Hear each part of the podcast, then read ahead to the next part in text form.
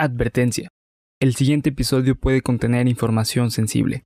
Se recomienda discreción.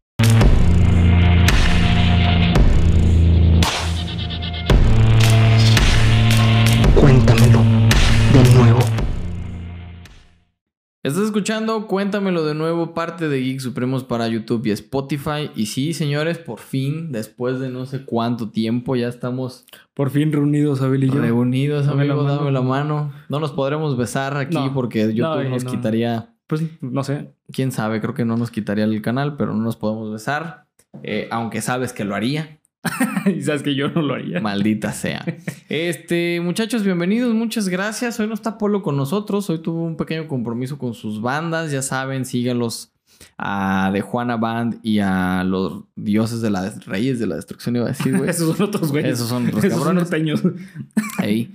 Este, a sus bandas de Juana Band y a los dioses de la destrucción. Hoy tuvo un compromiso Polo con nosotros, con ellos, perdón, y no va a poder estar con nosotros, pero aquí estamos Felipe y con tenis, la cuadrilla original de. Cuéntamelo de nuevo. Y sí, a mis espaldas, bueno, ya lo vieron desde los últimos dos episodios donde lamentablemente yo pues, no pude estar. Este es el segundo episodio que sale del estudio. Así es. Entonces ya poco a poco, como, fue, como fueron viendo mejoras en el anterior, irán viendo mejoras también en este seguramente.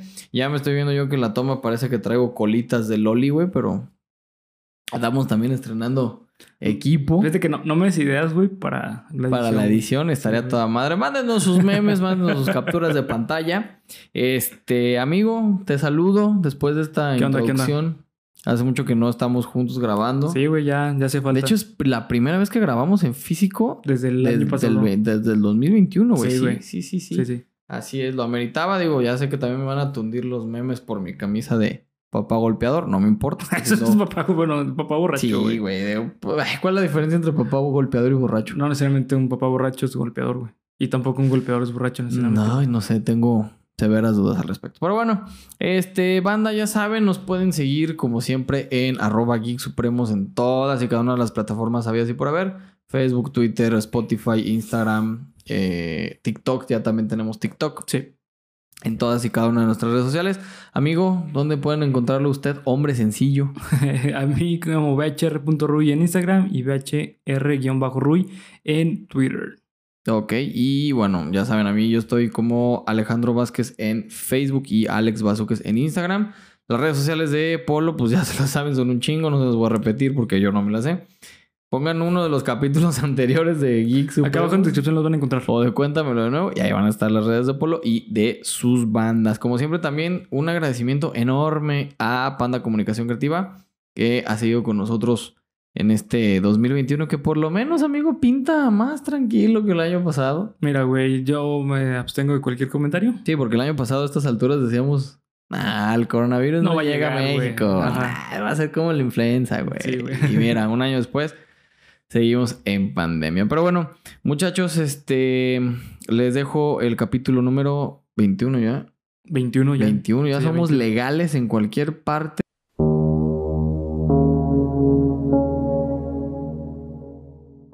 Bienvenidos a Cuéntamelo de nuevo, el podcast en el cual semana a semana los llevaré a ustedes, a Bernardo y en esencia Apolo, en espíritu. en espíritu, a través de historias, eh, cuentos, leyendas, creepypastas y en esta ocasión datos Ajá. o, bueno, cuentos, ¿no? Historias, leyendas y cuentos. Ya lo repetí dos veces, no sé por qué, pero bueno.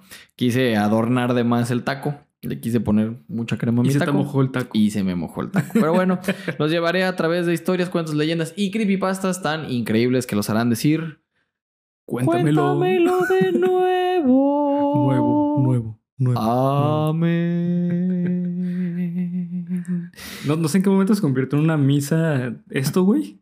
Pero, Eh, pues, esto siempre ha sido una misa, güey, güey. me da miedo que se convierta en un culto en algún momento, güey. Mira, así empezó, así empezó, te estoy viendo, Treviño, Gloria Treviño Andrade.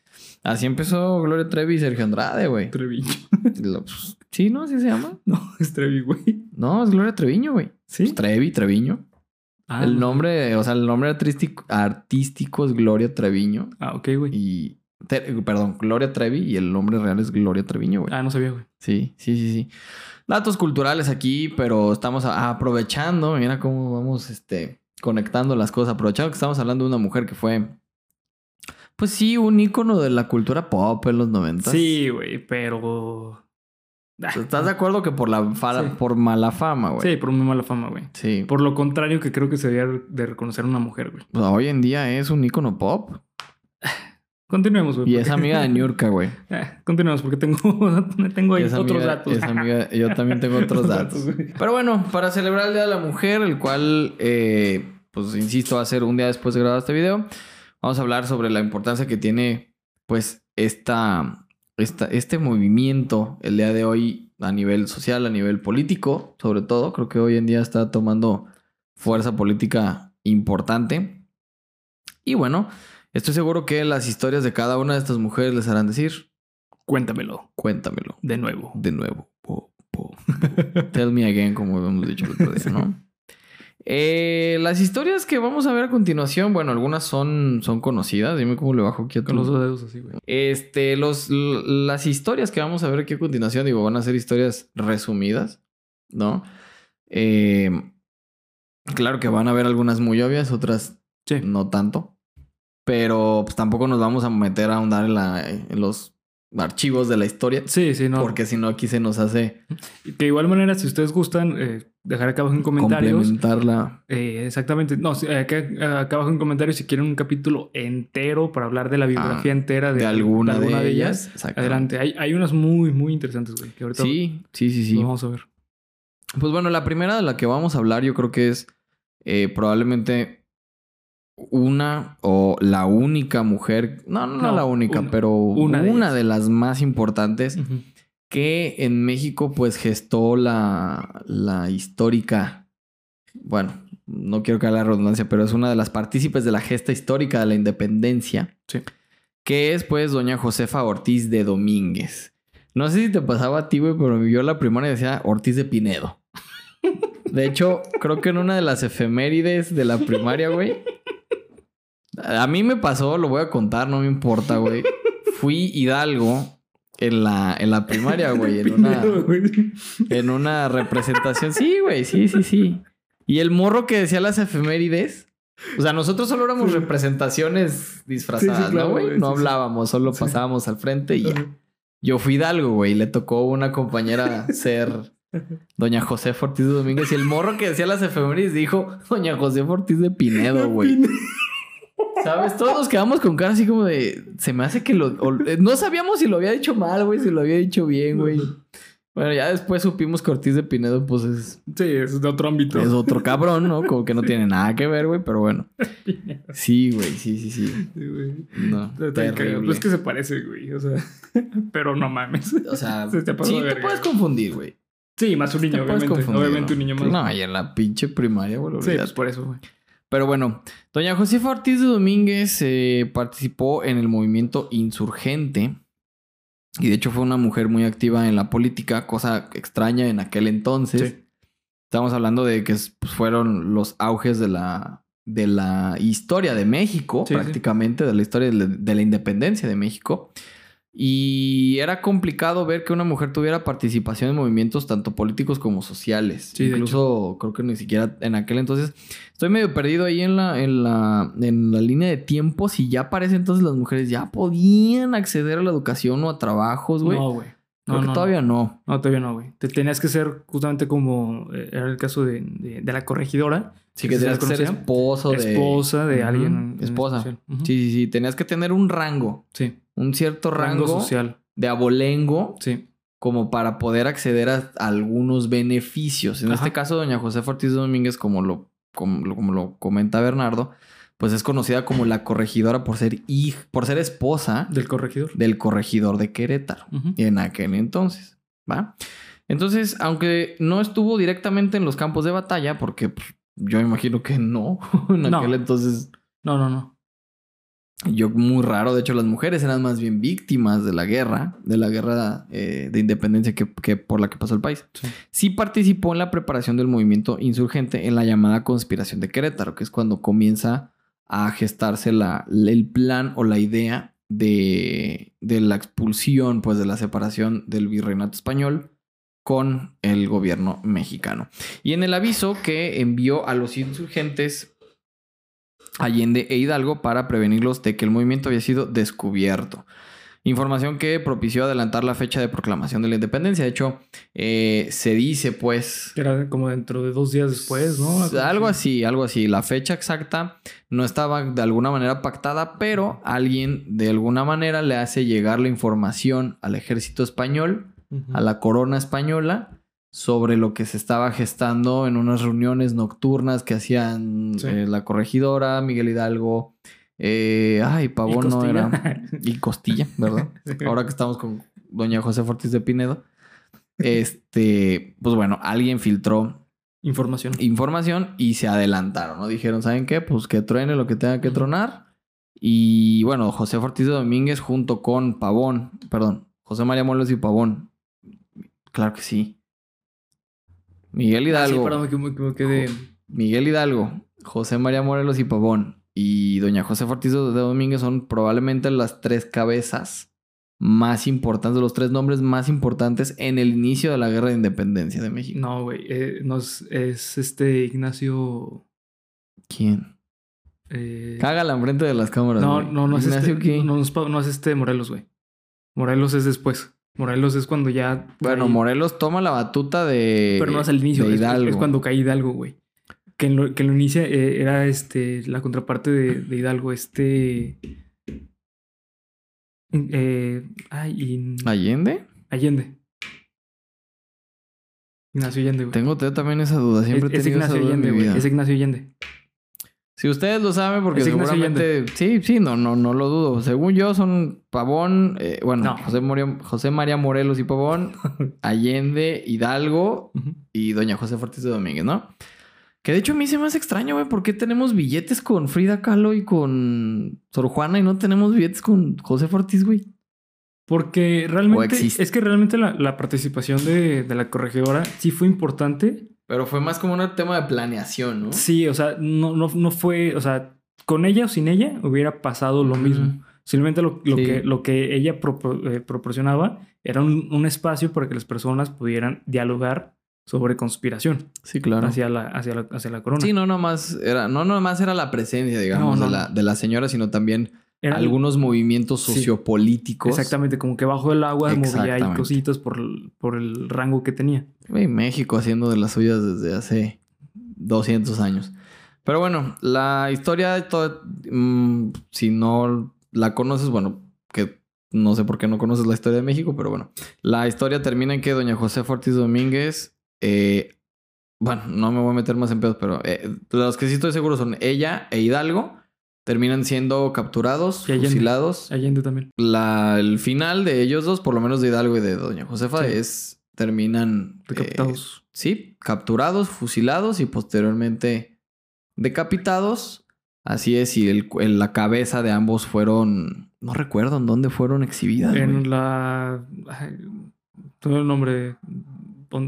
A la lóndiga de la gana. No, la sí, lóndiga de sí, la gana, sí, es sí otra fue. cosa. Sí, fue ahí. Sí fue ahí. Sí, güey. No estoy todo seguro, seguramente vamos a tener un montón de fails en este episodio, pero bueno, esa es la, la trágica historia de la corregidora, un, un personaje que sí, que sí es, es importante, pero creo que desde los albores de la historia mexicana, güey, bueno, de los archivos de la historia mexicana, creo que no se le ha dado el suficiente reconocimiento, como dices tú, porque creo que su participación fue un poco más Sí, orillada. Sí, es que, la, o sea, la parte de acción, o sea, la parte de ya de llevar a cabo la planeación, ella no tuvo mucho que ver, güey. Sí, ¿no? Ella simplemente dio como el pitazo de, hey, cuidado aquí, y aparte, pues, les, como les decía, les daba el espacio para que ellos pudiesen dialogar de cómo hacerlo. Y por debajo del agua mantenía las cosas ocultas, güey. Sí, era una mujer discreta. La siguiente mujer de la que vamos a hablar, o mujeres, creo que es mujer.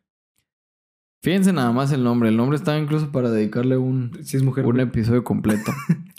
María Ignacia Rodríguez de Velasco y Osorio Barba, alias La Güera Rodríguez. Tiene nombre de luchadora. Tiene ¿no? nombre de luchadora, güey. De la- sí, sí, de sí. la no, de la de boxeo, güey. La O sea, Rodríguez. O de la triple A, güey. Así es. María Ignacia, repito, para todos aquellos que no, que no lo alcanzaron a escuchar. María Ignacia Rodríguez de Velasco y Osorio Barba, cabrón. Arias, la güera Rodríguez. Saludos a la güera Martínez, una compañera que tuve cuando trabajé ahí en Sears Galerías hace un par de años. Ah, sí la conozco, güey. Ah, sí, sí, sí, la conoces. Saludos, güera. Yo siempre dije que tenías nombre de personaje y mira. Aquí sí, es está. cierto, güey. Tú eres la güera Martínez y esta es la güera Rodríguez, güey. Está tu contraparte.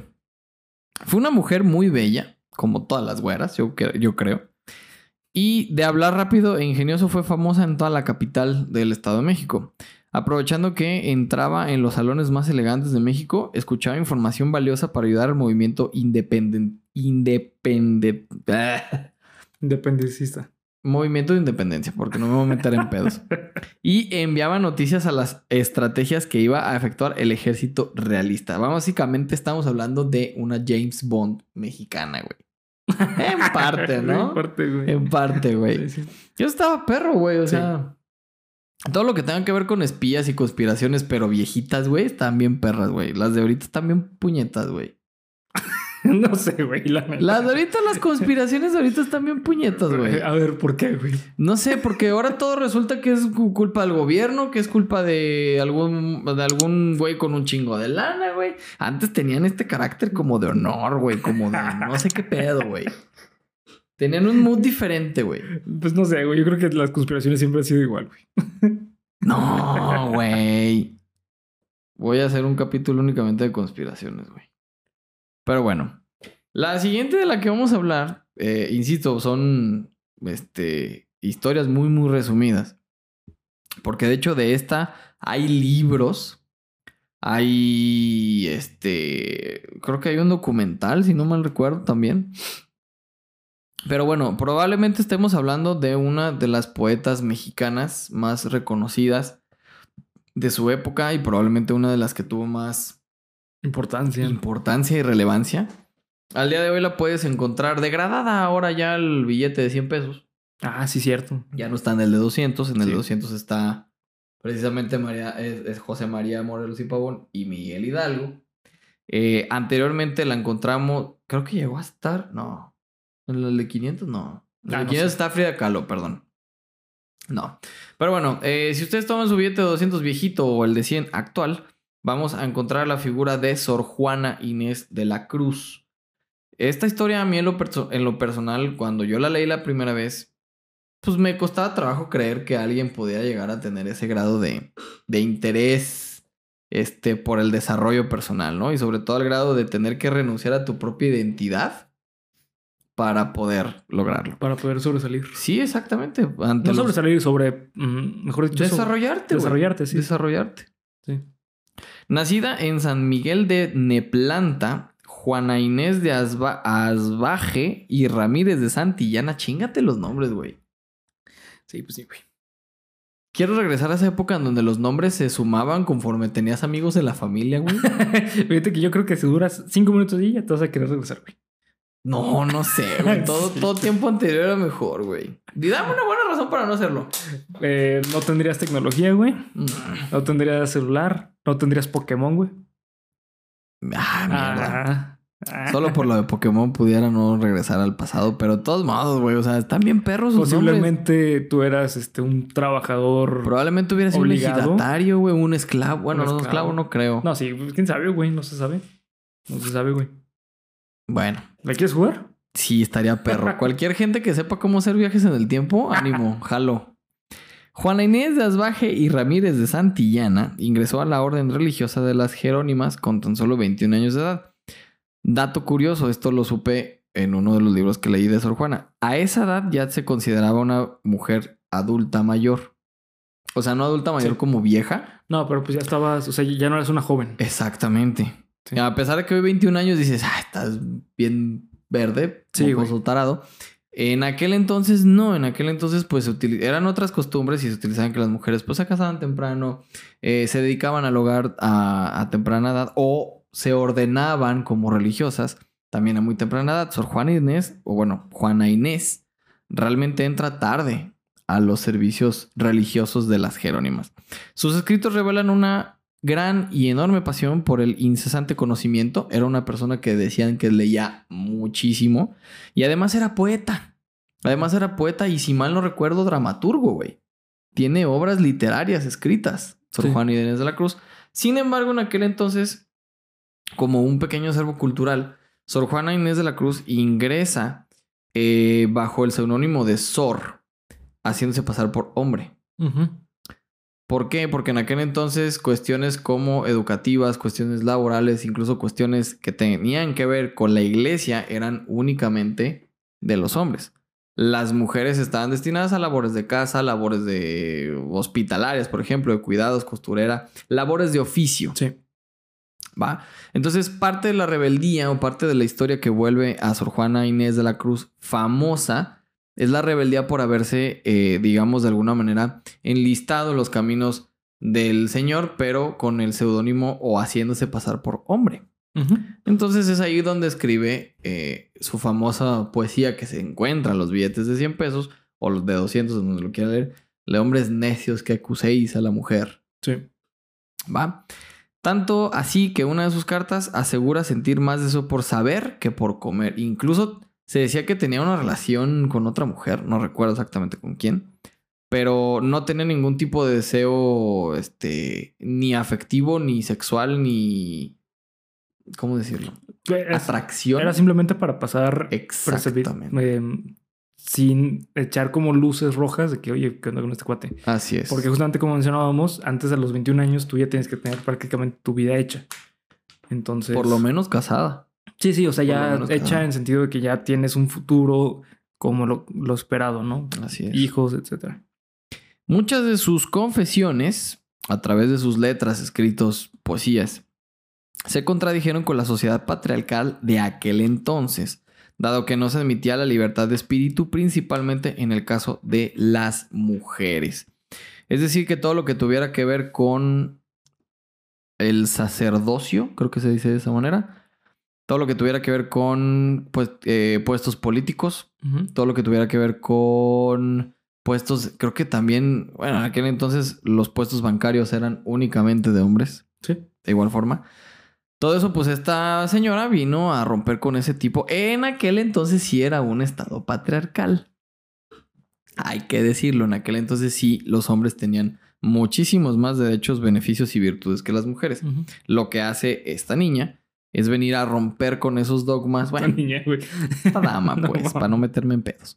Lo que hace esta, esta señora, Esta este, persona. este personaje, es venir a romper con esos paradigmas, con esas costumbres de aquel entonces y brindarle una oportunidad y una apertura, porque les dio aperturas a muchas otras mujeres de poder eh, tener acceso a la educación, de poder, de poder tener acceso libre de voto, de poder expresarse de alguna manera, ¿no? Yo, de hecho, siempre he pensado por qué se ve como más cara del feminismo a Frida Kahlo que a Sor Juana. Yo No también entiendo. pienso igual. Es que es más fácil de vender, güey. O sea, de hecho, yo, neta, o sea, mujeres feministas que conozco, güey, neta no, no hablan de Frida Kahlo como un estandarte del feminismo, güey. Este, a lo mejor hay personas ahí afuera que sí piensan así, pero yo personalmente, yo no veo a, eh, a Frida Kahlo ni como un representante social, ni representante artisti- artístico por ninguna parte. que en qué, en qué momento se empezó, güey. No sé, no, no sé. ¿Con en la relación que tuviera con Diego Rivera? No sé, la neta, la, la, la neta no estoy muy, muy al tanto. Sé que agarró mucha fama gracias a la película que hizo Salma Hayek. Sé que agarró mucha fama. Pero entonces estás hablando de un, de un fenómeno parecido al que le pasó al Che Guevara, güey. ¿Qué le pasó al Che Guevara? Pues el Che Guevara también es un personaje que participó en contra de luchas de derechos sociales que hoy en día se consideran luchas en contra del comunismo y es la cara más vendida del mundo. Sí, y realmente era un loco, güey. Eh, o sea, la, la neta, el Che Guevara no, no era lo que realmente se hablaba de él. O sea, ese cuate... No, el Che Guevara era un guerrillero. Y aparte, deja tú eso, güey. El Che Guevara, no se sabía, era de, de familia Sí, súper varo. adinerada, güey. Sí, era de los ricos de Argentina. Ajá, es de los, las típicas personas que dicen a huevo arriba el poder del pueblo, güey. Y nunca han trabajado en su vida y no saben realmente lo que es trabajar, güey, ¿sabes? O sea, es esa parte contradictoria. Y se dice que aquí en México él tenía planeado llegar y traer el comunismo, güey. Mm. Después de Cuba, eh, Si no lo logró México, se fue a Cuba. Sí. Ujú. Esa parte de la historia no la sé, pero bueno, pues Sí, sí. supongo que es un fenómeno similar a lo que le ocurrió a... Sí, puede ser, güey. Que son Kahlo, muy güey. fáciles de vender. O sea, es que se hicieron un, un símbolo más que realmente representar algo importante, güey. Que con esto no le estoy tirando hate a Frida Kahlo. No, sí, Simplemente, güey. o sea, mm, no demerito el arte que haya llegado a Ah, ser. no, sí, no, o sea, yo no sé- Cualquier ah. expresión de arte es, es bien válida, pero mi pregunta es: ¿en qué momento de la historia pasa a ser el estandarte social que hoy que es hoy, güey? Es que. yo- Teniendo no, personas, por ejemplo, como Sor Juana Inés. Es que yo creo que más social, güey, es un estandarte económico más que social, güey. Porque, o sea, realmente. ¿Tú has visto alguna marcha feminista, güey, donde hablen sobre Frida Kahlo? No, no, no, no, pero está considerado un ícono del feminismo.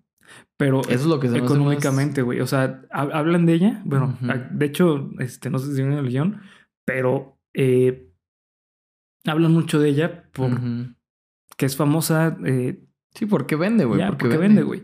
Pero realmente, si, si de su historia, güey, era una persona la cual era, fue abusada por un hombre, güey, que aparte yo Que aparte desarrolló dependencia, por el dependencia mismo ese hombre, güey. Sí, o claro. sea, no sé realmente qué tan feminista sea, güey. Creo que las personas que están, hemos mencionado, son muchísimo más eh, Estandartes, feminismo. reales que Frida Kahlo. Bueno, la opinión de Bernardo pertenece únicamente a él. El siguiente personaje del que vamos a hablar me ha sorprendido mucho porque creo que tenía un poco eh, cambi- cambiado los, los roles, nunca antes mejor dicho. Pero vamos a hablar aquí de Amelio Robles Ávila, ¿ok? Fue un coronel que participó en la Revolución Mexicana y quien se considera que fue la primera persona transgénero en México cuyo cambio de género fue reconocido institucionalmente. Y no, no estamos hablando de que pasó de hombre a mujer, sino que pasó de ser Amelia a ser Amelio. ¿Va? Yo pensaba que era al revés, pero no. Gracias a Google, ahora sabemos que no. Pero bueno, Amelio Robles o Amelia Robles, que quien es originalmente, pues el personaje, exactamente, que es mujer originalmente, fue hija junto con Teodulo y Prisca de Casimiro Robles y Josefa Ávila. ¿Ok? Teodulo y Prisca son sus hermanos. Su padre era propietario de varios terrenos y de una fábrica de mezcal. Ejerció de ayudante del comisario de la zona durante algún tiempo, hasta que su padre murió cuando ella tenía tres años, y su madre se volvió a casar con Jesús Martínez, un trabajador que se dedicaba al ganado con quien tuvo otros tres hijos, Luis, Concepción y Jesús. En su infancia, Robles fue educada en la religión católica y formó parte de la sociedad de las hijas de María de la Medalla Milagrosa. Me sigue causando mucha gracia ese tipo de nombres, güey. Desde pequeña mostró afición por actividades que en aquella época no eran practicadas habitualmente por mujeres. Además, aprendió a montar y a domar caballos, así como a manejar armas. Sí, güey, me cae de madres que las mujeres de antes sí te ponen un pinche balazo, güey. No, güey. No, al contrario. Bueno, quién sabe. No, era- no, era muy difícil, güey. Creo que ahorita es. sea, Ahorita es más fácil que te pongan un balazo, ¿no? no, pues, o sea, tú que te pongan un balazo, güey. Ahorita esas conductas eh, ya no están divididas por género, güey. Bueno, sí. O sea, ahorita ya Sí, cualquier güey, persona puede ser agresiva o no, güey. Tienes razón. En 1924 apoyó al general Álvaro Obregón contra la rebelión de la Huertista, bajo el mando del general Adrián Castrejón Castrejón. Participó en la batalla de la hacienda de Pozuelos, donde falleció el general de la Huertista Ma- Marcial Cavazos y Robles, cuando éste resultó herido. A partir de este momento tomó la determinación de adoptar una nueva identidad y asumió el nombre de Amelio, el coronel Robles vistiendo como siempre de forma masculina y mostrando apertura en cuanto a su identidad sexual, güey. Cosa que en aquel entonces era o la muerte o el exilio. Sí. Hablar de homosexualidad en años, pues Y- no tanto, güey, son y 100 no años. realmente porque no sabemos si era homosexual, güey. O sea, ahí no mencionaste nada de que sí es homosexual.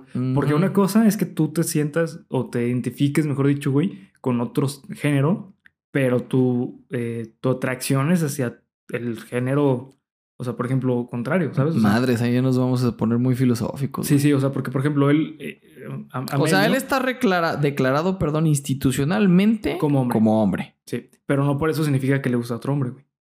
Pero. Ay, otra güey, mujer, güey. Ahí ya nos estaríamos metiendo Porque, en, ajá.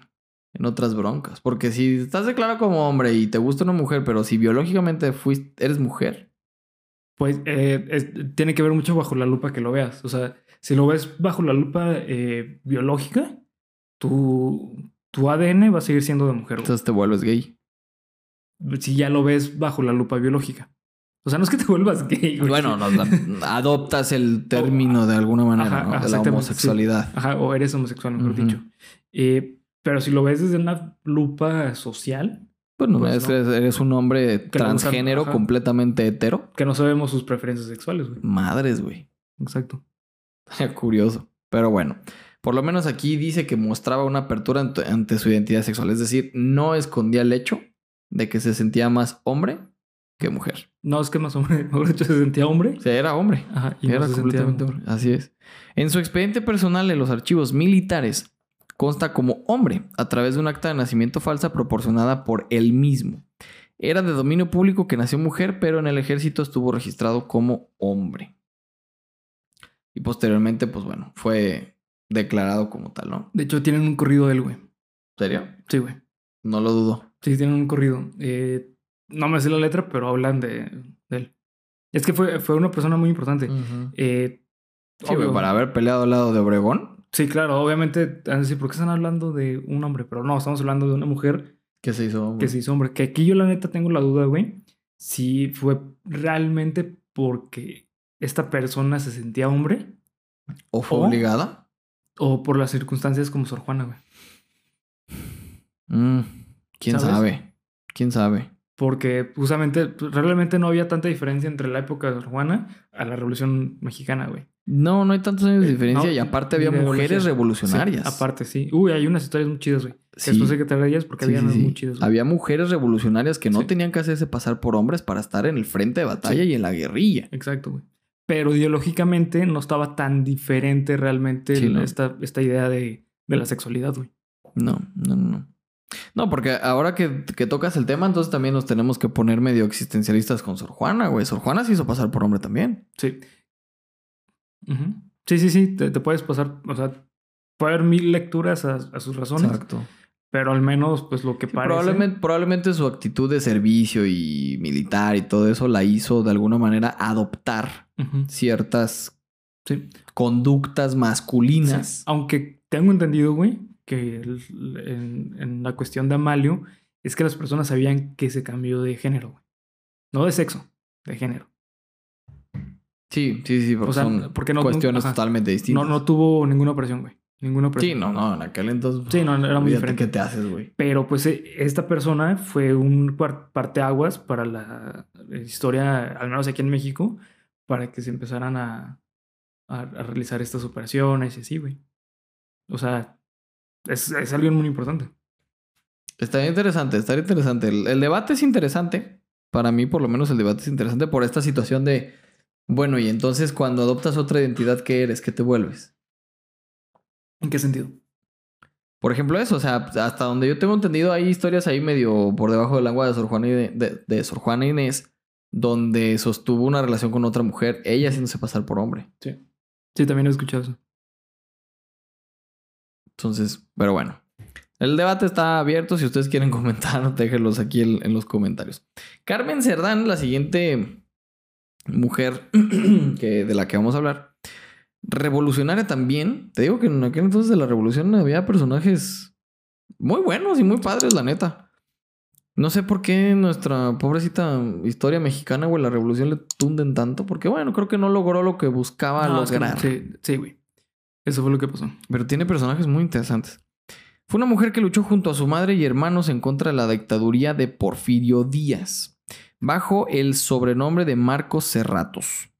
Se dedicó a imprimir y repartir proclamas, así como contribuir a. Así como contribuyeron a armar para. Perdón. ¿Qué dice aquí, güey? Así como. perdónenme. No supe que leí. Se dedicó. Ajá. Cortea. Se dedicó a imprimir y reclamar, re- repartir, perdón, proclamas, así como distribuyeron armas para la lucha contra el régimen eh, del porfiriato.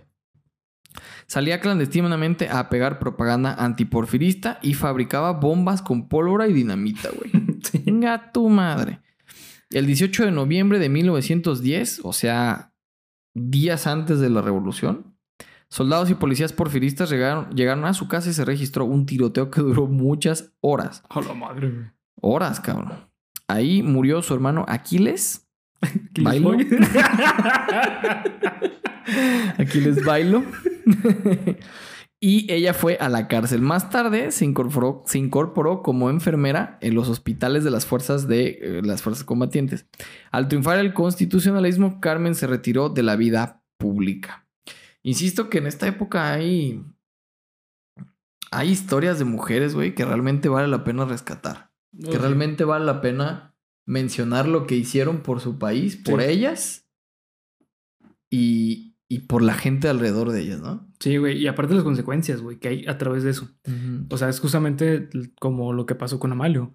O sea, tenemos un personaje el cual cambió muchísimo perspectivas Les dio sociales. apertura, güey. Bien cabrón, exactamente, güey. Exactamente, güey. Bueno, de nuevo, te insisto, si quieren escuchar a grandes rasgos la historia de alguna de estas personas, aquí abajito coméntelo. Las hermanas Narváez, esta me suena. Rosa y María Narváez fueron colaboradoras de Carmen Cerdán, quien se sumaron a la lucha en contra del porfiriato. Fabricadoras de bombas con pólvoras y dinamitas para el beneficio de los revolucionarios. Estas mujeres fueron las primeras colaboradoras del movimiento precursor, es decir, posterior al, a la victoria al constitu- constitucionalismo. Después participaron como orientadoras ante la dispersión originada por el asesinato de Cerdán y trabajador, trabajaron en la distribución de armas, correos, noticias y órdenes. O sea, básicamente las, las tres mosqueteras, güey. Sí, ándale, sí, güey. A las tres mosqueteras. Sí, sí. Carmen Mondragón, más conocida como Nahui Olin, Ollín, no sé cómo se pronuncia, creo que es Ollín, Sí, creo que sí. fue una reconocida pintora y poeta que nació en la Ciudad de México en 1893. Además de un gran legado en el mundo de las artes, esta mujer fue la pionera en el uso de la minifalda. Gracias, por cierto. Dueña de una... ¿Qué, güey? La neta sí, güey. Yo soy fan de las minifaldas, güey. Sí, güey. Gracias, gracias. No, Carmen Mondragón. Dueña de una mentalidad revolucionaria para la época, rompió las reglas y desafió muchas de las buenas costumbres del momento. Bien por ti, Carmen.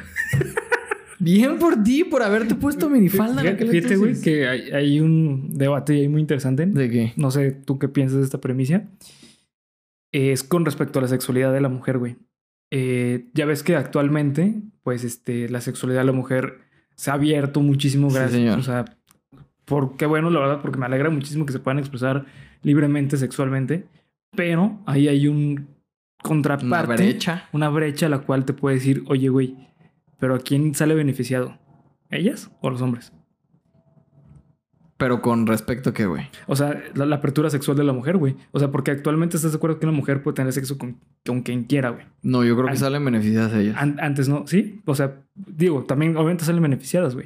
Pero también existe esta pregunta de que si realmente lo están haciendo, o sea, o es un movimiento, mejor dicho, el cual beneficia más al hombre o a la mujer. ¿La libertad sexual? Claro, güey, porque si hay una libertad sexual significa que también hay un hombre que puede tener beneficio de eso. Porque es más fácil que pueda tener sexo con cualquier mujer. Mm, no creo. Creo que, lo, creo que el tema de la libertad sexual, por donde lo vas manejando, o más bien como va encausado hoy en día, creo que es. Creo que más que libertad. Eh, Creo que, creo que, a ver si, a ver si lo puedo plasmar de, de buena, de correcta, de la manera correcta. Más que libertad, creo que el concepto sería expresión sexual. Eh, em, eh, Es que va de la mano, güey, porque expresión sexual Va es, de la como, mano. es como tú lo quieras decir, güey, y libertad es que lo Mm. puedas decir. No es como tú lo puedas decir, sino como lo quieras ejercer. Sí, no, eh, bueno, sí. Porque una mujer puede tener sexo con 100 hombres o con 100, cien mujeres. o- sí, sí, claro. Lo mismo un hombre. Sí, claro, pero es que es justamente este- esta cuestión mm, que se dice que una mujer con libertad sexual es más fuerte que el hombre sexualmente, ¿sabes? Mm.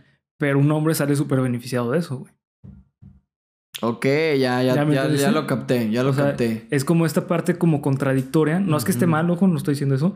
Y tampoco estoy diciendo que sea así, pero he escuchado esa pregunta varias veces. Sí. y la neta se me hace bastante- Ya, ya, ya, te, ya, te, ya te entendí el concepto. Sí. Tienes razón, puede ser contraproducente. Exactamente. O sea, es un, es un movimiento que qué bueno, aplaudo, güey, que está pasando porque la neta una mujer tiene la misma Sí, libertad pero tú que un como hombre. también te beneficias de esa misma libertad. Exactamente, güey. Sí, sí, puede ser, ¿eh? Sí. De manera muy epistemológica puede ser. Pero sí creo totalmente en que la libertad sexual es más beneficiosa para las mujeres que para los hombres. Estoy convencido de ello. Sí, claro, porque, bueno, o sea, Por muchos años la libertad sexual se reprimió. sí, exactamente. Y ahorita ya no hay una represión sexual o hay una represión sexual muchísimo menor que a lo mejor aún se tiene que seguir trabajando para ya ser totalmente libre. Pero la neta es que está esta cuestión como que te hace dudar si un hombre sale más beneficiado que una mujer. Porque estás de acuerdo que un, Sí. un- un hombre machista puede decir a huevo, güey, que las mujeres sean abiertamente sexual, sexualmente, porque yo tengo. Pero un hombre machista no aceptaría una libertad sexual de la mujer. eh, depende de qué nivel de machismo, güey, o qué tipo de machismo. Porque, o sea, tú puedes ser, una persona puede ser machista en sentido de decir, eh, pues yo no quiero que una mujer eh, se exprese sexualmente, pero una- un, un hombre machista puede decir, quiero tener sexo con una mujer. ¿Sabes? Y ahorita es más fácil para un hombre machista poder obtener sexo. Ay, estás, ahí estás tocando un tema Sí, sí, es, es un tema. Durito, sí, ¿eh? sí, sí, sí. Que ojo, yo no estoy diciendo que. que, que- durito, durito. Yo tengo la, o sea, entiendo tu punto, pero yo tengo la concepción de que un hombre machista no aceptaría la libertad sexual de una mujer. Depende del tipo de machista. Por eso te digo, tienes un punto y sí, yo tengo la idea de que no, no sucede. Es, es justamente esta cuestión de que se habla si el, caball- el ser caballero es ser machista o no, güey. Eso también es un debate interesante, güey. Porque yo, la neta, yo creo que sí. Creo que va justamente, eh, va de la mano, güey, que un hombre caballero Que es del Está machismo socialmente tener- aceptado. está ¿no? buscando tener sexo con una mujer, Claro, güey. O sea, está buscando tener, obtener a la mujer, güey. Pues estás de acuerdo que es, que es parte del cortejo. Sí, es parte del cortejo, güey. Pero una cosa es ser caballero, o sea, que solamente seas así con las mujeres, güey, a que seas amable y seas con todo, todo el mundo, güey. ¿Sabes? Sí, Pero sí bueno. nos pondríamos un poco em, existencialistas en ese aspecto. Porque bueno, ya estás tocando un, un punto de cortejo macho-hembra, ¿no? De alguna forma. O sea, el beneficio, al final yo creo que el beneficio es mutuo, güey. Sí, es Si muy... lo pones en el, en el punto de frío, el de- de beneficio es quién mutuo, gana, gana los dos, güey. Que es justamente lo que busca el feminismo. Ojo, aquí lo que, lo que busca el feminismo es que tanto el hombre y la mujer pues tengan un, un mundo chido, ¿sabes, güey? Pero pues está bien cabrón esta pregunta de, de que, por ejemplo, una hembrista. Ay, güey, ahí ya estás metiendo. Sí, sí, eso es, es, es una Fuego. pregunta, es una pregunta fuerte, pero chida, güey. ¿Sabes? Yo sigo creyendo que se benefician más las mujeres de su propia libertad, sexual que los hombres. Claro, Sí, yo, opino, yo opino lo mismo, güey. Yo opino exactamente lo mismo. güey. Creo que nosotros, por muchísimos años, güey, encauzamos mal algo que nos pudo haber beneficiado. Creo, güey. ¿Ya viste? Creo. Sí, sí, sí, sí. Mientras más lo sigo pensando, creo que más me doy vueltas yo solo, pero Es que es, una pregunta. nos pudo haber beneficiado. Es que sí, güey, le pudimos haber sacado como sociedad mucho. Sí, sí, sí, como sociedad. Es que, claro, Pues va a, sonar, va a sonar feo a lo mejor la expresión, pero le pudimos haber sacado provecho juntos, güey. Sí, no, claro. eh, Yo, otra vez, mis preguntas, este, como principales es ¿en qué momento de la, de la historia, güey, se, se, se quebró? Se targiversó este pedo. ¿En qué momento pensamos que hombres eran mejor que mujeres o que mujeres son mejores que hombres, güey? sí, la, la neta yo no sé, güey. No. No. sé en qué punto. A ver, de nuevo, no voy en contra de ningún movimiento, no voy en contra de ninguna ideología. Simplemente creo que he visto comportamientos sociales y políticos mal encaminados a lo que Sí, sí. en pleno pinche siglo 2021 creo que no pueden pasar esas cosas. ¿Viste lo Sí. que le ocurrió a Pepe Le Pew? No, que, que lo cancelaron. Warner ¿qué? Brothers va a dejar de hacer a Pepe Le Pew, güey, porque Sí. incita al acoso, güey. Es que sí, güey. La, la neta sí. Sí, sí. Yo, yo sí opino, yo sí opino eso, güey. No, no, no opino que sea bueno que lo hayan cancelado, porque yo estoy en contra de la cancelación, porque, o sea, es una, es una representante, güey. Pero sí, justamente. Lo que le pasó a Lola Bonnie Ah, bueno, en también. Space Jam, la sobresexualización de sí. los... Sí, la neta estaba súper sexualizada, güey. Mamacita. Güey, estaba súper sexualizada. Sí, sí, Güey, sí, tú sí. tápale la cara, güey. Neta, tápale la cara y, Y parece. la colita. No, y, o sea, vela de frente, güey, y neta parece una mujer. Es una mujer, güey, es una- güey. porque es una representación femenina. Pero ve, ve a, Bugs, a De Bunny, güey. Bunny. Y tápale la cara, güey, y es un conejo. O sea, Aquí nos pudiéramos tirar dos horas hablando sobre el mismo tema. Sí. Pero creo que al final sí llegamos al mismo punto de que creo que se le pudo haber sacado mucho mayor beneficio social y haber llegado. a una- Es que creo que debió de haber llegado a un, un punto de acuerdo hace muchos años, pero no, no ha pasado. Y no va a pasar por lo que estoy viendo. Nah, güey, pero hay que seguir. No va a hay- pasar, hay, mucho, este, hay mucho por delante, güey. Yo, yo, yo opino que sí, güey. No va a ser pronto, pero sí va, sí va a pasar, güey. ¿Tú crees que va a llegar un punto en el que hombres y mujeres nos pongamos de acuerdo en las mismas Sí, güey. causas y Sí, en los sí. mismos beneficios para la sociedad? Sí, claro, es, creo que sería eh, ilógico decir que no, güey. Porque ¿No crees que por algo como está pasando esta lucha, güey. ¿No crees que como... Ajá, exactamente. Por ¿No crees que pasando. como todo en esta era va a llegar un punto en el que ahora sí sea al revés, güey? Ahora sean mujeres quienes dominen el mundo. No, no creo, güey. Eh, y si llega a pasar, eh, podría ser el causa natural de las cosas. Porque si por mucho tiempo fueron los hombres, es, eh, o sea, tiene un sentido que ahora sean las mujeres, güey. Sí, exactamente. Pero yo O sea, espero ¿tú, que sí, no, porque tú sí crees lo que, güey. ¿Tú sí crees que vaya un punto? O sea, yo creo que ya fue la era del hombre. Creo que va a venir un punto de, de quiebre y de reestructuración social donde vaya a ser la era de la mujer, güey. Es que es justamente lo que busca el, el feminismo, no es que pase eso, güey. Lo que busca el feminismo es la equidad. Entonces, en teoría, güey, si siguen, si siguen bajo ese movimiento, no va a pasar. Porque es como en, en- en- varios países ya están poniendo leyes de que sea 50% hombres y 50% mujeres, así eh, Sí, las leyes de pariedad. en, en, este, en puestos políticos. Cosa con la que yo estoy en contra. Yo también. Yo también. Yo creo que los puestos tienen que ser La persona más apta, no importa quién güey. Sí, los puestos tienen que ser competidos por Sí. la persona más apta. Sí, lo, lo que está haciendo, por ejemplo, Chile, lo que para la próxima eh, constitución que están creando, güey, eh, se está discutiendo que quieren poner esa ley. Eso eh, es bueno en, cuanto a que sí hay un avance en la constitución, pero es, es contraproducente porque pues lo que estás haciendo es que estás cerrando tus números de quién sea la persona más apta. Porque digamos, si son 50% hombres y 50% mujeres, no sé, digamos que son eh, 100 hombres y 100 mujeres, está cerrando, güey, a que solamente van a ser 100 hombres y 100 mujeres en vez de 200 candidatos que pueden ser los más aptos. Sí, Que ahí pero la igual, equidad. igual- Ajá, ahí es, es la paridad.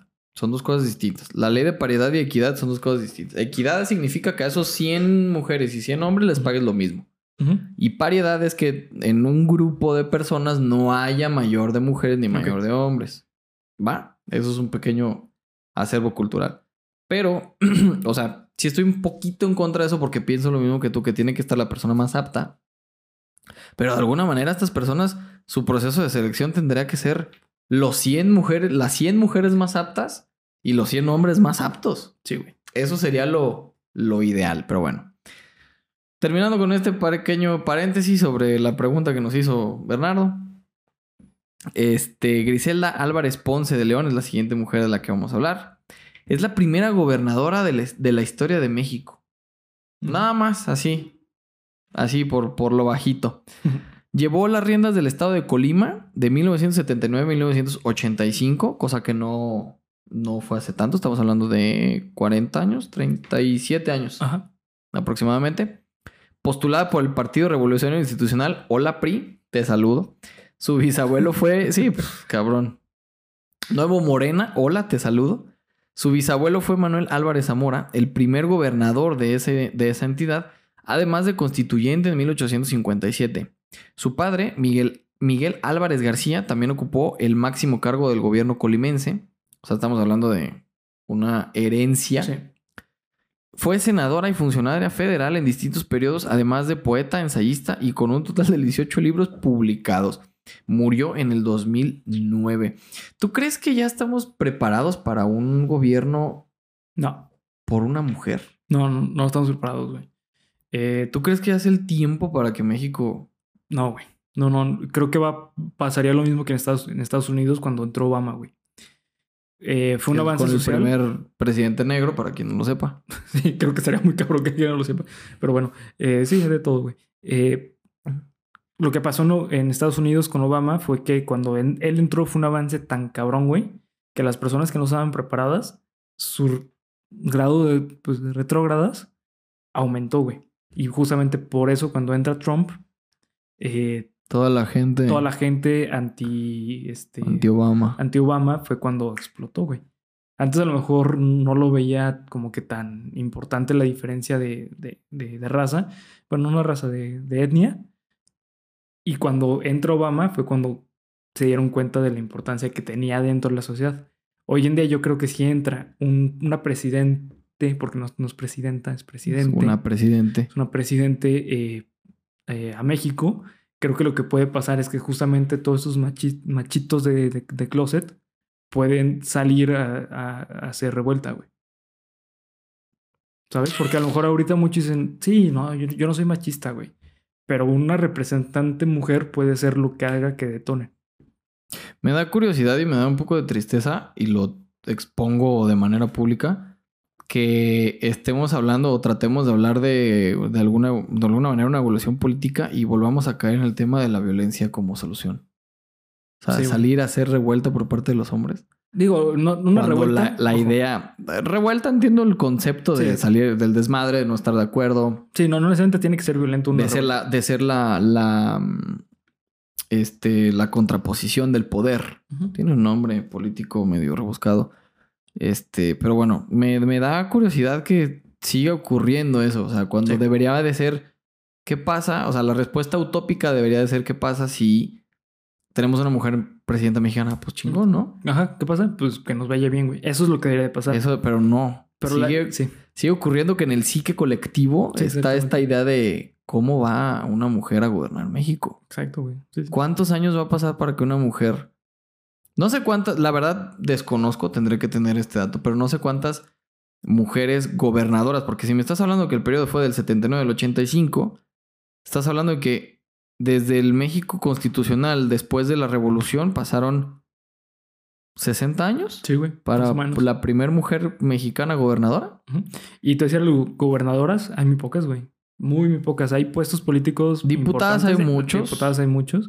Pero gobernadora. Candidatas ha habido un chingo Sí. también, por lo menos yo recuerdo cuatro periodos este, Continuos que continuos que ha habido una candidata mujer. Sí.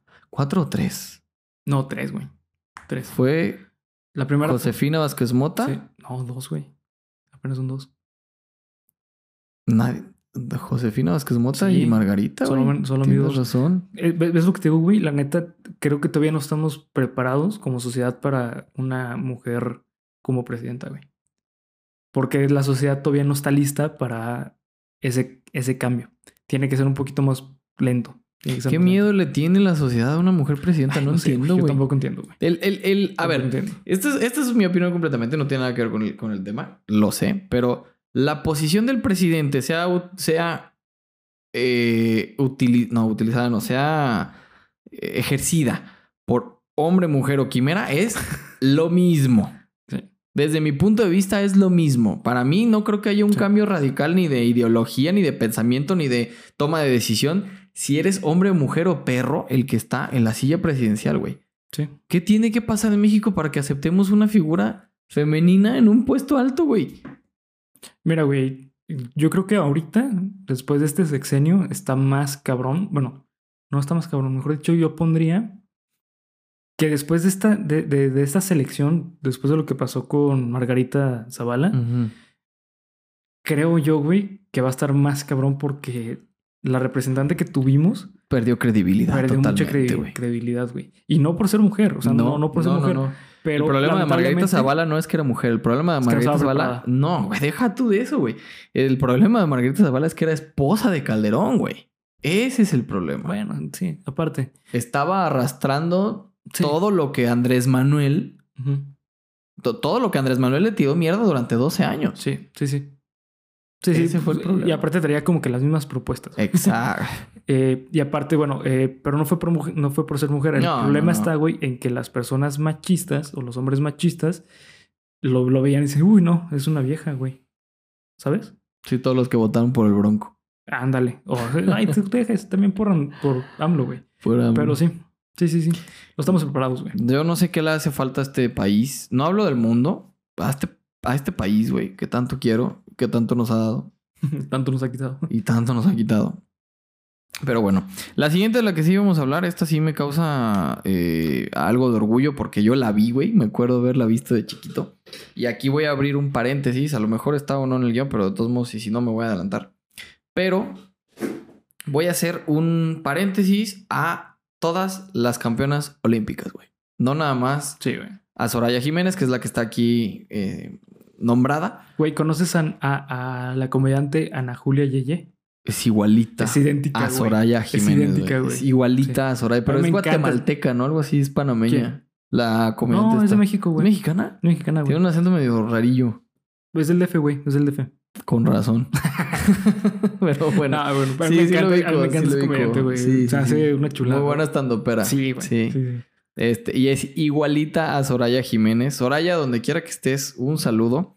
Pero aquí no nada más mencionarla a ella, sino también mencionar a personas como Ana Gabriela Guevara. Que, bueno, su historia deportiva, su historia política hoy en día, Nah, es eh, como todo persona. pero su historia deportiva fue Sí, pulcra. sí, güey. Cabrón, güey. Y em, solo no, no recuerdo el apellido de la ciclista, creo que se llama Belén Sánchez Yo no, no si sé, mal no recuerdo.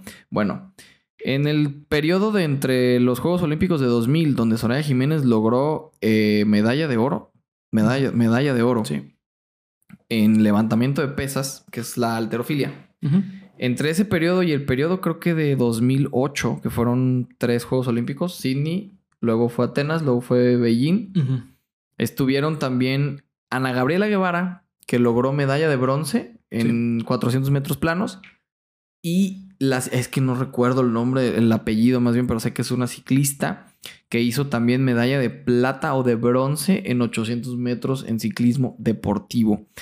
La verdad es que aquí mm, me voy a quitar el sombrero, me quisiera parar de pie, ¿verdad? Pero el cable no me da lo suficiente. Chingo todo el Porque por mucho. eh, No, no, no me, no, no me pesa, pero esto es algo que sí lo digo con bastante orgullo. El deporte mexicano ha sido mejor representado por mujeres que por uy, hombres. Claro, güey. Sí, totalmente. güey. Así. Totalmente. No Simplemente ve ahorita eh, clavadistas, clavadistas, taekwondoines. Fútbol todavía no tanto porque todavía estamos muy para atrás, güey. Güey, che- checa el- los, los partidos de las mujeres Ah, o la liga femenil, güey, con la liga sí. masculina. Ok. Güey, hay una gran diferencia. Hay una gran diferencia, pero lamentablemente todavía no sigue siendo más importante el fútbol femenil no, no, no. que el varonil. Donde más han brillado Es las Olimpiadas. mujeres han sido en olímpicos. Sí. Y más que los hombres. Sí. Creo que Paola Rojas por ahí también debe estar en esta lista. Hay otro par de clavadistas que tendría que tener el nombre, pero todas y cada una, o por lo menos la gran mayoría de las medallas importantes que ha tenido México han sido en Olimpiadas y han sido mujeres. Sí, de hecho. Creo que la presea más grande lograda por México fue el oro en 2012, que fue fútbol. Y por ahí alguno que otro boxeador, alguno que otro de mar. Es más, también ha habido, ha habido marchistas, Ah, sí, también. mujeres, Sí, sí. que han logrado oro. Y eh, ese también yo la vi. Fue una. Es que no tengo el nombre, lo lamento muchísimo. Pero hubo una marchista que en los Panamericanos de Guadalajara 2011 logró plata. Perdió contra una brasileña, me acuerdo. La recta final fue en la Minerva. Toda la Minerva y hasta, si mal no recuerdo, Arcos. Esa fue, esa fue la meta y perdió. Perdió en los últimos 100 metros, güey. Ah, no sabía, güey. Pero, pero hizo medalla, güey. Sí, sí. Hizo medalla. Taekwondo, eh, clavados, mm, no sé si natación, pero bueno, alterofilia seguro sí. Sí.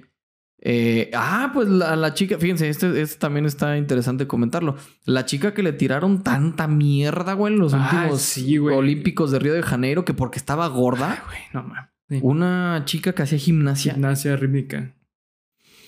No entiendo, güey. Sí, y creo que llegó a estar entre las primeras 16, Sí, sí, 12, de no. todo la, de todos los pinches olimpiadas, güey. ¿Cómo somos el mexicano que le tiras hate a la única gimnasta que estuvo en el top 16 del mundo, güey? Sí, sí, sí. Es justamente como dice Octavio Paz, el, el enemigo del mexicano es el mexicano, güey. El peor amigo mexicano. Sí, güey. Mm. Y aquí voy a mencionar a. Esta es una conocida mía. Un saludo si nos estás viendo. Se llama Mariana Arceo Gutiérrez, que es una representante del triatlón mexicano. Mm, Qué chido, güey. Ha salido en este en, en televisión, ha salido en radio, ha salido en. Y es mujer y es orgullosamente tapatía. Y de hecho creo que también pertenece a las filas del, del ejército mexicano. Órale, güey. Así es, sí, eres una chingona, Mariana. La conozco de la secundaria. Donde que seas un saludote. Somos fans de aquí de Geek Supremos. Pero sí, todas las mujeres que hayan logrado medallas olímpicas o reconocimientos olímpicos a nivel deportivo en México merecen su lugar en la historia, Sí, güey. güey. Sí, sí, en la historia. Sí, sí. Pero ella fue el Ella fue la primera. La primera, güey. O sea, Sí, porque no logró bronce ni plata, no. Oro en, en levantamiento de pesas. y en Sydney, güey, que la tenía que levantar al revés, güey. Ey, donde sí, güey, la- tienes la, la gravedad en contra, güey. Se paró de manos y la levantó por los pies, güey, para que le contara doble. No, no te creas, no es cierto. No, la verdad es que fue una hazaña que nadie, creo, es más, güey, creo que hasta la invitaron al Palacio de, al Palacio Nacional. Fox fue quien la llevó. Ah, sí, güey. Sí, A sí. Fox le tocó ella y le tocó a Ana Gabriela Guevara. La, lo, lo levanta. La ¿no? levantó.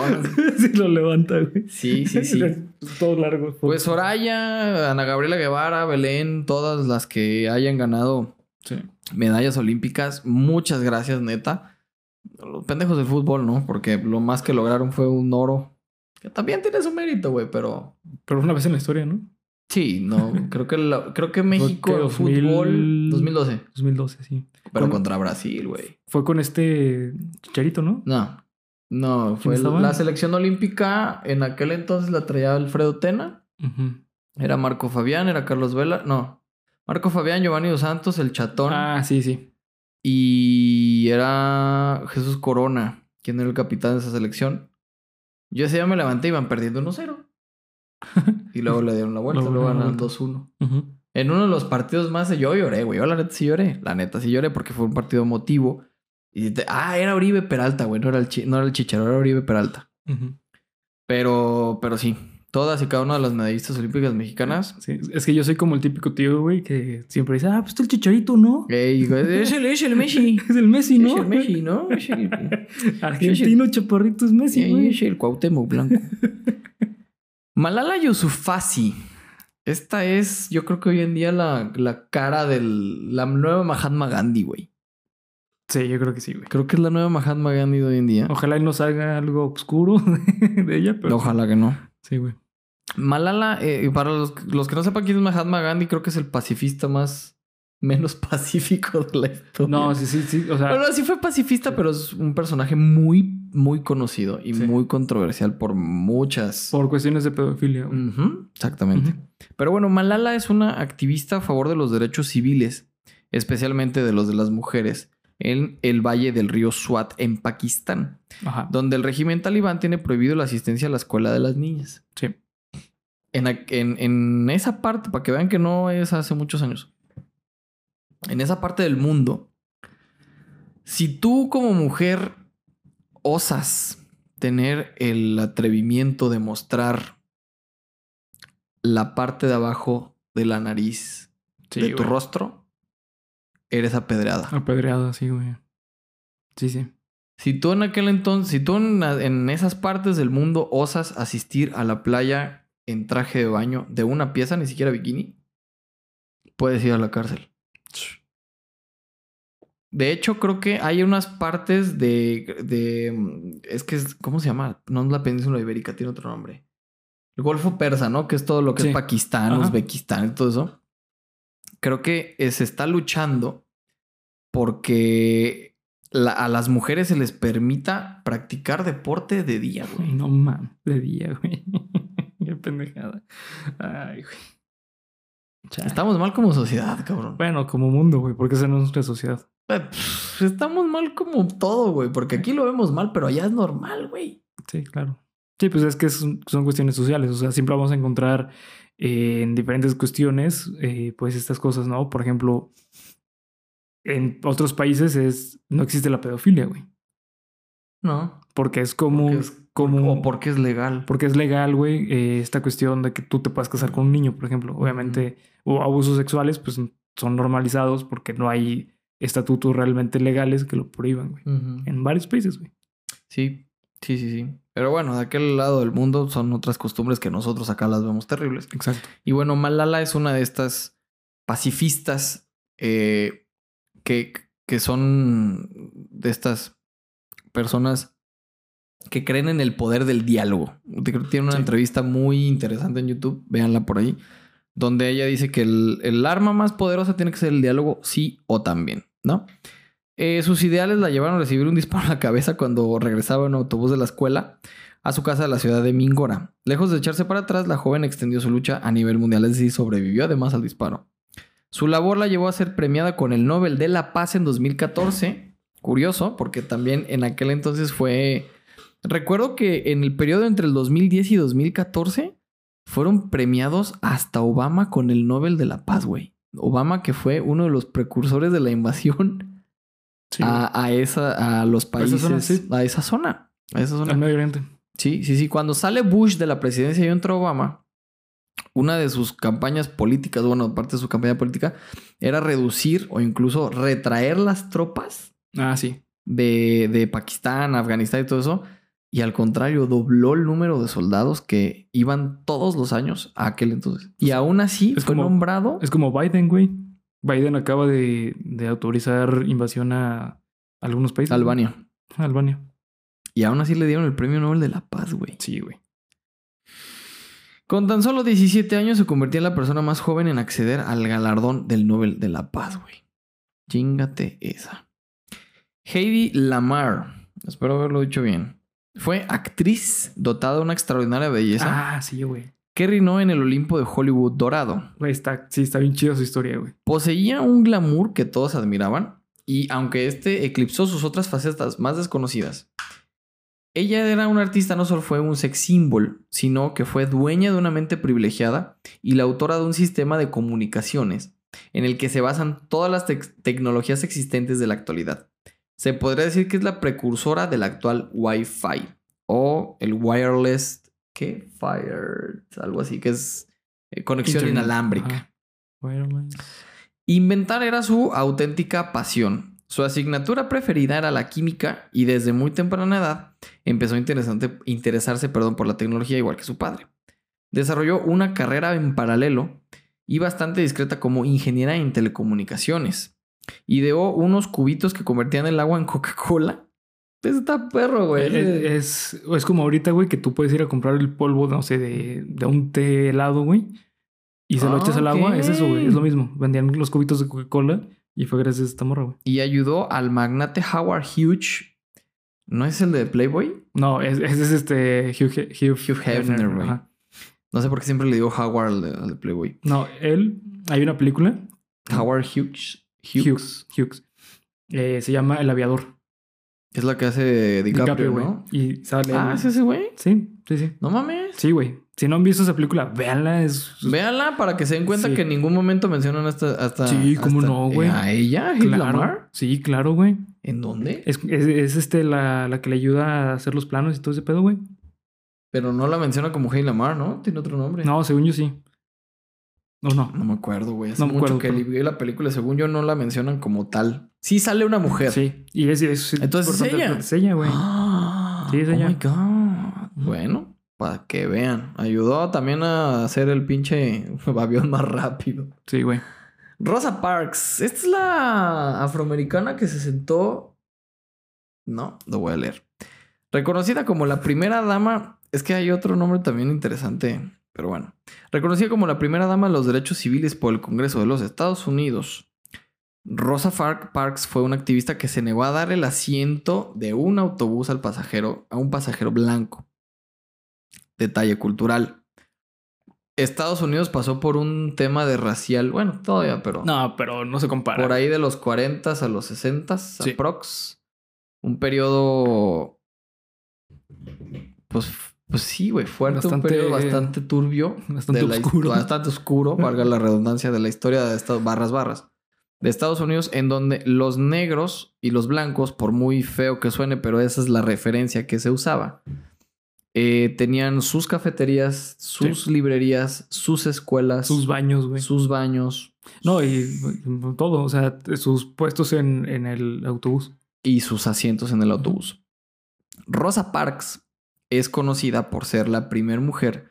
Si un, e- y además no nada más tenían cada uno sus cosas, sino que el blanco tenía supremacía sobre del negro. Sí, claro. Entonces, si un negro estaba, por ejemplo, en la biblioteca de un blanco, el blanco podía llegar y Y tomar decirle, las cosas del negro Ah, es el tubete. y sacarlo. Sí. O en una cafetería, el blanco decía, yo quiero donde está el negro sentado y sacaban al negro. Sí.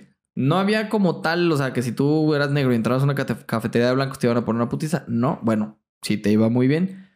Pero pasaba que el blanco tenía supremacía sobre el negro. Pues Rosa Parks fue la primera en decirles, ni madres, güey. ¿Qué pedo? Nada, güey. Ah. Fue la primera en decir, pues no. Eh, la historia dice que se sube un pasajero al autobús que era Sí. comunitario, porque ex- eh, existían autobuses para negros, para blancos y comunitarios. Sí, los comunitarios estaban divididos. Eh, una, una, una fila era de... De se- negros. Pero se le llamaba de color. O color. Ah, bueno, gente de color. Colored. Ujú. Colored. Colored o N. Simplemente se marcaba con una ¿Ah, sí? N. Sí. Esa es la historia mm, no contada No oficial, sabía, güey. ¿De ahí viene Sí. Nigga? o qué? Nigger. Exactamente. Pues esto llevó a un boicot en Monte Montgomery y otras manifestaciones similares que buscaban acabar con la segregación racial y luchar por los re- derechos civiles de los afroamericanos en Estados Unidos. Para honrarla, los estados de California y Ohio celebran el Día de Rosa Parks el 4 de febrero y el 1 de diciembre. 4 de febrero su cumpleaños y primero de diciembre el día que fue arrestada. Junto con ella podemos mencionar otras personas como Mar- Martin Luther King, Malcolm X y algunos otros este, activistas de los derechos racial, no raciales, pero de los derechos del Sí. afroamericano Exacto, sí. en Estados Unidos, ¿no? Pero ella como tal tiene una participación importante porque a diferencia de Martin Luther King y de Malcolm X, ella no era nadie. Sí, no. no Era una... puesto importante, nada. Era una, creo que era trabajadora de una fábrica, una cosa así. Sí, sí. Que simplemente un día, para regresar a su trabajo, toma un autobús, no encuentra otro lugar más que el lugar de un pasajero blanco. Un güey llega y se le hace de pedo y le dice que no. Sí. O sea, determinación. Y bueno, la última persona de la que vamos a hablar se llama Valentina Tereshkova, soviética. Ay, tengo algo con las soviéticas, güey. Me gusta. No sé. Todas las soviéticas son muy guapas, güey. No sé por qué. Esta soviética fue la primera mujer en la historia en viajar al espacio. Tenía que serlo. Y única en hacerlo en solitario. O sea, se aventó un viaje sin, sin tripulación, güey. A bordo del Bosco 6 en 1963. En la época de la llamada Guerra Fría, ¿no? Entre Estados Unidos y, y Rusia. Forma, o bueno, Unión Soviética, porque en aquel entonces todavía era Unión Soviética. Formaba parte de un estudio que buscaba dar respuesta a la pregunta de si las mujeres ofrecían en el espacio la misma resistencia física y mental que los hombres. Y la conclusión fue que después de los tres días que duró el periodo, el, el periplo, perdón, extraterrestre fue afirmativa. Por supuesto que, que desde luego que sí, güey. Sí, güey. Es que anteriormente, güey, no sé si sabías, pero se pensaba que el cuerpo de la mujer reaccionaba distinto al hombre en cuestiones físicas. Antes eh, se le prohibía a las mujeres, güey, que montaran en caballo, en caballo porque se les caía el útero. O, O la bicicleta. o la bicicleta porque también se les caía el útero. O sea, ese tipo de cosas eran como normalizadas para la Sí, sociedad. claro. Y, y había doctores, entre comillas, güey, porque no hacían ninguna investigación, simplemente publicaban eh, que este tipo de hechos, diciendo, ah, sí, es que eh, yo conocí a una mujer que montando caballo eh, ya no pudo tener hijos porque se le cayó el útero, ¿sabes? Que sí que sí se puede caer el, el útero, Ok, ok, hay pero- ciertas lesiones, pero, pero, no, no ser- por, sí, no, no por montar en No, caballo, güey. O sea, te tendrías que caer, güey, o te No, el caballo que... te tendrá que dar un patadón. Sí, sí, aquellos, exactamente. güey. Sí, güey. No mames. sí, sí. Sí, sí, sí, sí. Existía esta eh, errónea idea, Sí, güey. concepción de que el cuerpo de la mujer era más débil que el del hombre, nada más alejado de la realidad. Pero bueno, tras terminar la misión espacial, estudió y además se graduó en ingeniería espacial, güey. Chingate esa. No mames. Años más tarde se metería en política, donde ocupó diversos cargos hasta llegar al Comité Central del Partido Comunista de la ex Unión Soviética.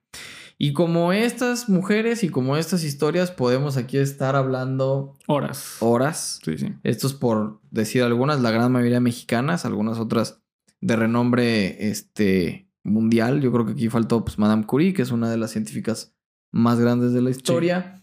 Este, por ahí eh, yo metería otra deportista como lo es Serena Williams. Sí, también. Yo metería otra deportista como lo es Elena Isimbayeva, que es este gimnasta. Algunas cantantes, güey. Madonna podría estar aquí. Ay, no sé, güey. No sé, no sé. Es que, bueno, yo ahí, yo tengo ahí como esta cuestión de decir si realmente se tiene que aplaudir, güey, a ese tipo de personalidades que son más como. Como el rockstar. O sea, Como- ¿estás en contra de la personalidad de rockstar? Es, no, no es que esté en, personalidad en contra de la personalidad, personalidad del rockstar, sino que eh, no sé si realmente se tiene que tomar como una cuestión feminista. Una persona que. No, no, porque no ¿Sabes? estamos hablando aquí de cuestiones feministas, estamos hablando aquí de mujeres que marcaron la historia, güey. Bueno, Madonna sí, es un cierto. antes y un después en el pop. Sí, güey. Sí, sí, eso sí es cierto. Tienes toda la razón, güey. Sí, sí. sí. Ah, nos faltaron algunas otras, pero bueno, este, banda, insisto, nos podemos estar aquí quedando horas, pero tenemos que grabar más cositas. Amigo, eh, no sé qué te haya parecido el tema del día de hoy. Eh, ¿Alguna conclusión muy general? bien. Listo. Pues no más. Bien. No, sí, para no meternos en pedos. No, la neta es que, eh, como yo les decía al inicio del capítulo, tenemos que empezar a ver que un hombre también puede hablar de una mujer, de hechos históricos, de y de un hombre y una mujer puede hablar de un hombre. Así es. Entonces, este, la neta, es importante conocer la historia, porque si no la conocemos, estamos condenados, conden- conden- condenados a repetir. a ser AMLO. Así que... lo peor, güey. Sí, güey. Así que, pues bueno. Tú, Abel, no sé qué hacer. No, pues todo chido. La neta es que, insisto, eh, a, a mí sí me gustan mucho estas historias de personajes que han marcado la historia. Yo sí nombraría muchas Sí, más. hay porque muchísimo más. Creo que hay muchos factores y muchos aspectos de la sociedad que no nombramos. Como, bueno, estuvo el político, estuvo el social, estuvo el del deporte, estuvo el artístico, eh, el científico incluso. Ujú. Pero creo que nos faltaron muchas personas por, por, por mencionar. Si quieren una segunda parte, déjelo también en la parte de los comentarios, porque puede dar para una segunda parte. A lo mejor, o si quieren escuchar a grandes rasgos el de alguno en particular, o si ustedes tienen alguno en particular, no duden en enviarnos un pinche tuitazo. Coméntenlo en Facebook. Estamos ya este, muy activos en Facebook, en Twitter, en Instagram.